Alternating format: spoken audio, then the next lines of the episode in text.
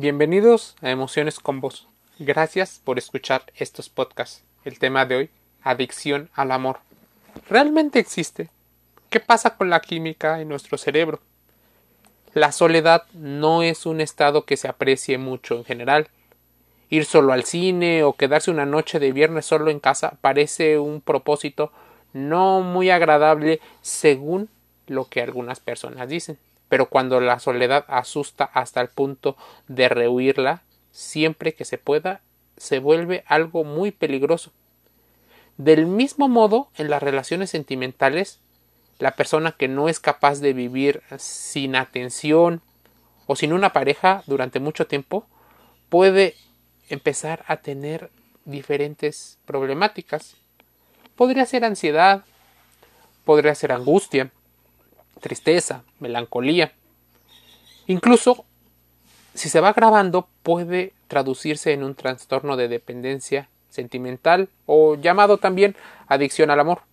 Como cualquier otra adicción se caracteriza fundamentalmente este tipo de situaciones por en ocasiones perder el control sobre algunas conductas y tener un malestar tanto físico como psicológico si no tenemos una relación sentimental con otra persona.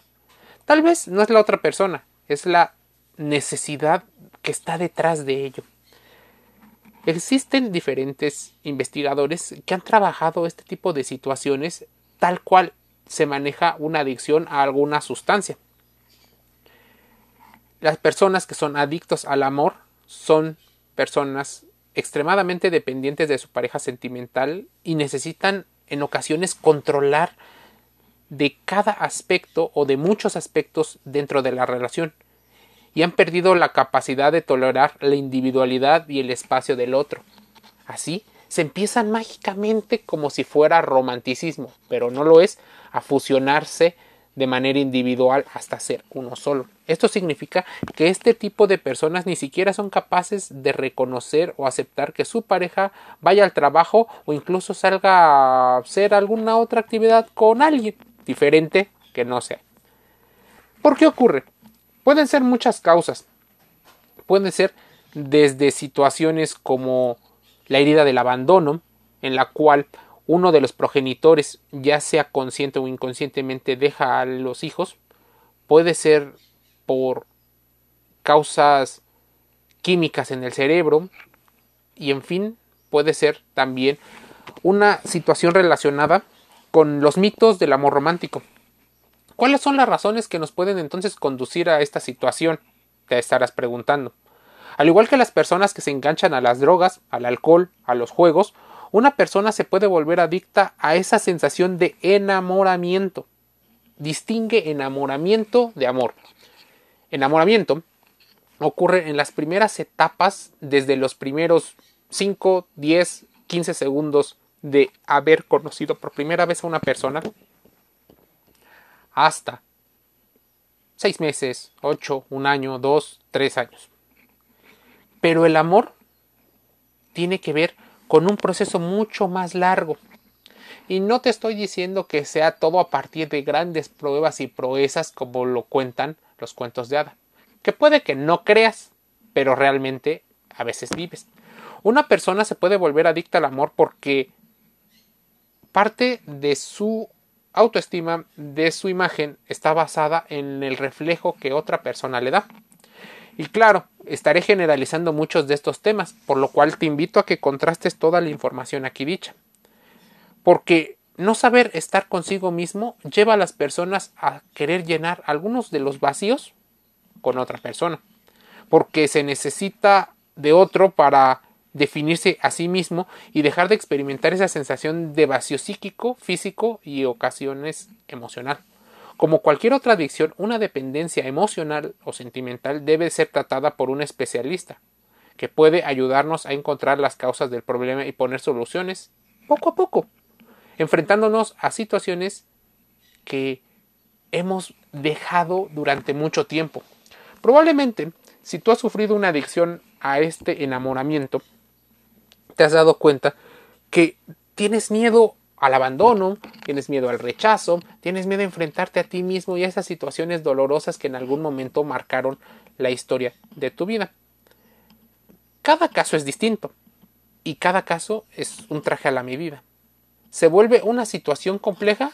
Sí, pero necesitamos entender algo. Entre los factores que puede haber predispuesto este trastorno, se puede señalar el núcleo familiar, ese que te enseña las formas de amar, que no hayas reforzado una seguridad en ti mismo y que no hayas aprendido o hayas tenido dificultades en las formas en las que amas. Aprender a amar, de hecho, hay un libro relacionado con ello y se relaciona mucho con las teorías de apego. Existe el mito del amor consumado, según el triángulo de Stenberg, en el cual menciona que tres tipos de amor hacen el amor consumado. El amor que probablemente para muchos sea un amor idealizado. Sin embargo, no solo las personas inseguras o con trastornos de autoestima son adictos a lo que ellos llaman amor. Realmente es esa sensación química de enamoramiento. Tiene mucho éxito este tipo de dinámicas entre hombres y mujeres siempre porque crea esa sensación de placer cortoplacista. Muchos hombres, por ejemplo, que también son adictos al poder, suelen utilizar la adicción de las parejas para divertirse. Muchas mujeres lo utilizan para lo mismo. Las dinámicas sociales nos llevan a enamorarnos de una manera diferente. Además, la mayoría de las parejas actúan igual en el entorno. Cuando las relaciones se enfrían y rompen, ellos o ellas siempre necesitan mantener en contacto con su ex hasta que pasa el tiempo, incluso si las otras personas ya no muestran interés. Lo que llamaríamos el orbit. El comportamiento se denota una tendencia a la adicción a las relaciones sentimentales.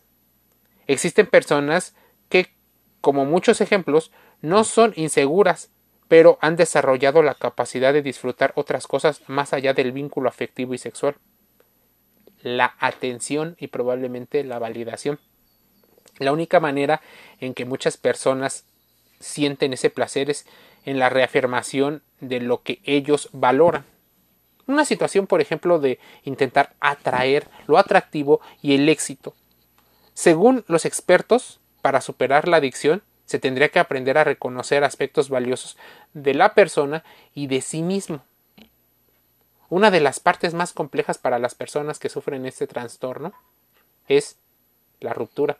Por eso suelen ser personas infieles, dado que se están asegurando de mucho suplemento, de mucha atención, entonces, mientras están en una relación, en ocasiones comienzan una nueva. Por lo cual, los periodos en los cuales empiezan otras relaciones son muy cortos. El mito del amor romántico donde hay una especie de duelo con respecto al tiempo que debe de pasar entre relación y relación, en este tipo de personas no ocurre. No ocurre dado el poco tiempo que pasa entre una situación y la otra, entre una relación y otra. Las personas que son adictas al amor o adictas al enamoramiento más bien, suelen tener esta química cerebral, endorfina, dopamina, oxitocina, adrenalina y muchas de estas sustancias que déjame decirte, debes de investigar porque esta situación puede salvar muchas de las situaciones que pasan en tu vida. Tal vez te preguntas por qué esa amiga o ese amigo no deja su relación, por qué están enganchados a algo que a lo mejor los tiene medio atormentados, pero aún así el romance intenso a menudo pueden presentar síntomas parecidos a una adicción, euforia, ansiedad, dependencia, abstinencias, recaídas, idas y venidas, la montaña rusa de las emociones. Los diferentes estudios han mencionado que los cerebros pueden ser similares a las adicciones a las drogas. ¿Cuál es esta situación? Bueno, Existen muchas investigaciones de la neuroética, de las neurociencias, y han mencionado cuál es la relación con las drogas, el amor y las drogas. Las drogas de la adicción inundan el cerebro, por ejemplo, de dopamina. Causan una señal de recompensa inusualmente fuerte, lo que impulsa a una persona a usar la droga nuevamente. Altera tu sistema de recompensas. ¿Y por qué lo altera? Porque aún siendo una reacción más o menos eh, esperable o normal, se vuelve una droga cuando la utilizas para obtener placeres inmediatos. También se vuelve una droga cuando alguien lo utiliza para recompensarte y así obtener más de ti. Se han encontrado evidencias de un segundo tipo de adicción al amor, que cae en el mismo espectro del amor normal, pero con deseos más fuertes y aún controlables. Se observa un comportamiento similar al del adicto a las drogas, una oleada de euforia después de cada encuentro, seguida de desesperación, angustia y depresión cuando las relaciones llegan a un final. Algunos investigadores no consideran este tipo de conductas una adicción porque experimentan estas emociones no siempre es malo para una persona. Ahora bien, el amor a nivel neuronal es algo que deberías de investigar.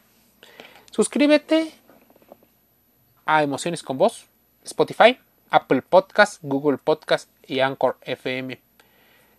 Más podcasts relacionados con salud emocional, haciendo reflexiones y buscando que contrastes toda la información. Gracias por escuchar este contenido. Te envío un saludo.